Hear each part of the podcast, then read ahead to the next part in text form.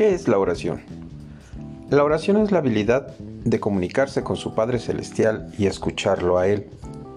Algunos piensan en ello como un deber, otros piensan que es una solución rápida o de último recurso. La oración no es ninguna de estas cosas. En realidad, es el mayor privilegio de un cristiano. Toda la Biblia está llena con el mandato de orar.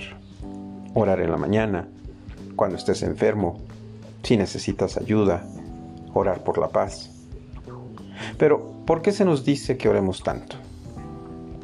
La respuesta es muy sencilla, es porque Dios quiere responder a nuestras peticiones. Jesús dijo en Mateo 21, 22, si ustedes creen, todo lo que pidan en oración, lo recibirán. Salmo 17.06 también dice, Dios mío, yo te invoco porque tú me respondes. Inclina a mí tu oído y escucha mis palabras. El Salmo 27.8, a mi corazón, a mi corazón le pides buscar tu rostro y yo, Señor, tu rostro busco. Piense en su relación con su mejor amigo o amiga. Usted habla con él, con ella, escucha lo que él tiene que decir y disfrutan de pasar tiempo juntos. Esta es la esencia de la oración, construir una relación con su Padre Celestial. Él le ama mucho, quiere escuchar lo que está pensando y quiere guiarle. Dios dice, clama a mí y yo te responderé. Te daré a conocer cosas grandes y maravillosas que tú no conoces. Su trabajo consiste en clamar y hablar con Él, y Él se compromete a responder. Sus oraciones no tienen que ser algo elaborado, de hecho, Dios prefiere la honestidad antes que la repetición vana de palabras. Simplemente comience hoy diciéndole a Dios lo que está en su mente y pídale que le hable. Usted se sorprenderá de su respuesta. Primera de Juan 5, 14 al 15, y esta es la confianza que tenemos en Él. Si pedimos algo según su voluntad, Él nos oye. Y si sabemos que Él nos oye en cualquier cosa que pidamos, también sabemos que tenemos las peticiones que le hayamos hecho. ¿Para qué orar? ¿Cuál es el propósito de la oración? ¿Para qué tomar tiempo de su día para hablar con Dios a quien no puede ver ni necesariamente escuchar en voz audible? La razón principal por la que oramos es porque Dios así lo quiere. Pero ¿por qué quiere Dios que usted le clame a Él? Bueno, piense en la relación entre un padre y un hijo. Un buen padre quiere que sus hijos vengan a Él con sus sentimientos y necesidades. Es su deseo proveer para su Hijo y hacerle saber que puede confiar en Él. Esto es aún más verdadero con Dios. Escuche lo que dijo Jesús sobre orar a Dios. ¿Quién de ustedes, si su hijo le pide pan, le da una piedra? O si le pide un pescado, le da una serpiente? Pues si ustedes que son malos saben dar cosas buenas a sus hijos, cuánto más su Padre que está en los cielos dará buenas cosas a los que le pidan. No se preocupen por nada, que sus peticiones sean conocidas delante de Dios en toda oración y ruego, con acción de gracias, y que la paz de Dios, que sobrepasa todo entendimiento, guarde sus corazones y sus pensamientos en Cristo Jesús. Filipenses 4, 6 al 7. ¿Alguna vez ha tenido un amigo que quiera escuchar sus problemas? Probablemente no. Pero Dios está feliz cuando usted habla con Él acerca de sus pensamientos y necesidades, porque le deja ver a Dios que usted confía en Él.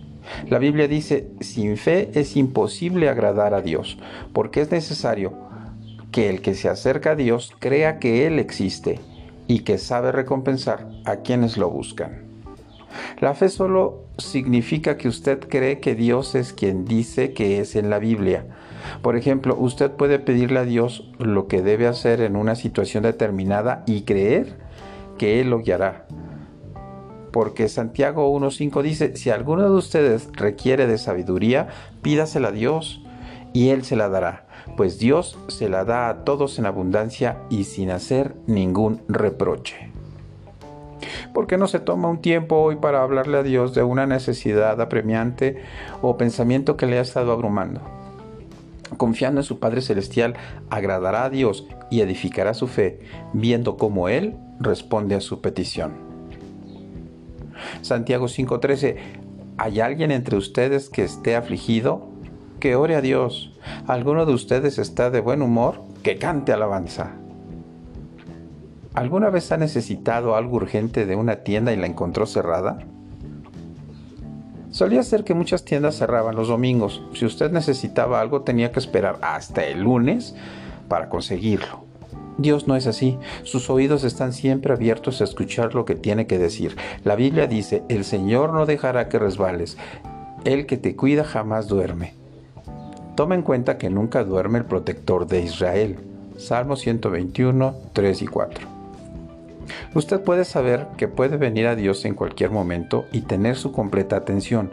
Sus oraciones no tienen que ser necesariamente largas. Usted puede disparar una flecha de oración a Dios en cualquier momento. Dios, necesito tu paz. O, por favor, consuélame en estos momentos. Colosenses 4:2 Dedíquense a la oración y sean constantes en sus acciones de gracias. Usted puede hablar con Dios en cualquier momento, pero ¿cuánto debe orar? ¿Debería orar cada hora o solo una vez a la semana? En realidad la Biblia no da cantidad específica, más bien nos dice que debemos orar continuamente. Pablo dijo, estén siempre gozosos, oren sin cesar, den gracias a Dios en todo, porque esta es su voluntad para ustedes en Cristo Jesús. ¿Qué significa ¿Significa esto que no puede dormir? No, no. Piense en la oración como el agua. Los expertos en salud nos dicen que bebamos agua constantemente. Esto no significa que tenga que beber agua en todo momento del día. El punto es mantenerse hidratado bebiendo agua con frecuencia. Es lo mismo con la oración. Usted se puede mantener hidratado espiritualmente comunicándose con Dios durante el día, diciéndole sus necesidades, pidiéndole orientación y dándole gracias por todas sus muchas bendiciones. Usted puede hablar con Él en el trabajo, mientras esté conduciendo, eh, incluso cuando está hablando con otras personas. Practique la comunicación íntima con Dios hoy mismo y vea la diferencia que esto hace. Salmo 55, 17, en la tarde, en la mañana, al mediodía, clamaré a Dios y Él oirá mi voz. En el nombre de Jesús. Amén. La información de este capítulo fue proporcionada por God Question, a quien damos nuestro reconocimiento y nuestro agradecimiento.